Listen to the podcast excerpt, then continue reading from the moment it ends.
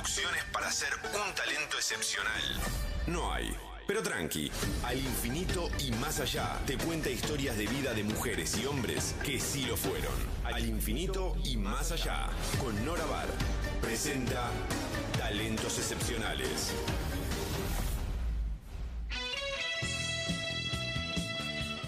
Muy bien, Nora, y ya casi en el final, eh, ¿a quién tenemos hoy en Talentos Excepcionales para sorprendernos y aprender con esa historia como siempre?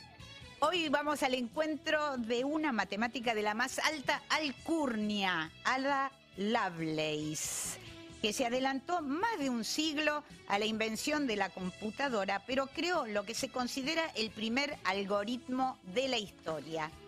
Ada, condesa de Lovelace, EPA, Nació en Londres en 1815. Fue hija del célebre y controvertido poeta Lord Byron, que incurrió en todos los excesos y audacias imaginables.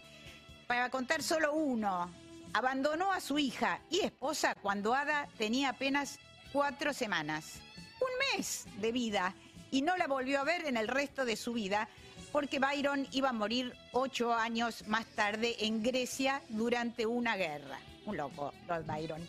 Loco, entre comillas, ¿no?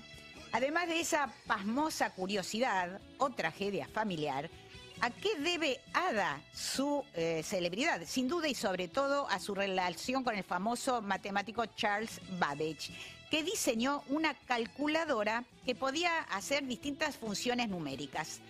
En lenguaje matemático más preciso, uno tendría que decir que era una calculadora mecánica capaz de realizar tablas de funciones numéricas por el método de diferencias. Eso no se entiende, pero quedémonos con, con, este, con el concepto previo, una, una calculadora.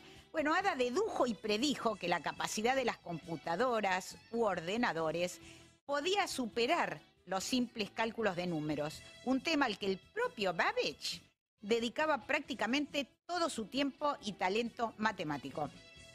Al pasar, recordemos que la mamá de Ada educó a su hija con un esmero especialísimo. Por eso, cuando cumplió 18 años, la joven comenzó a frecuentar los salones y bailes de la alta sociedad, detalle que le permitió conocer y tratar a celebridades del mundo social y científico de su época, como el escritor Charles Dickens y el químico Michael Faraday, que estudió el electromagnetismo. Y fue justamente en uno de esos encuentros sociales eh, le, presentaron a el que sería su marido, Charles Babbage, con el que desde el primer momento cultivó una relación maestro-discípula discípulo, perdón. La relación entre Babbage y Ada desde siempre fue materia de discusión.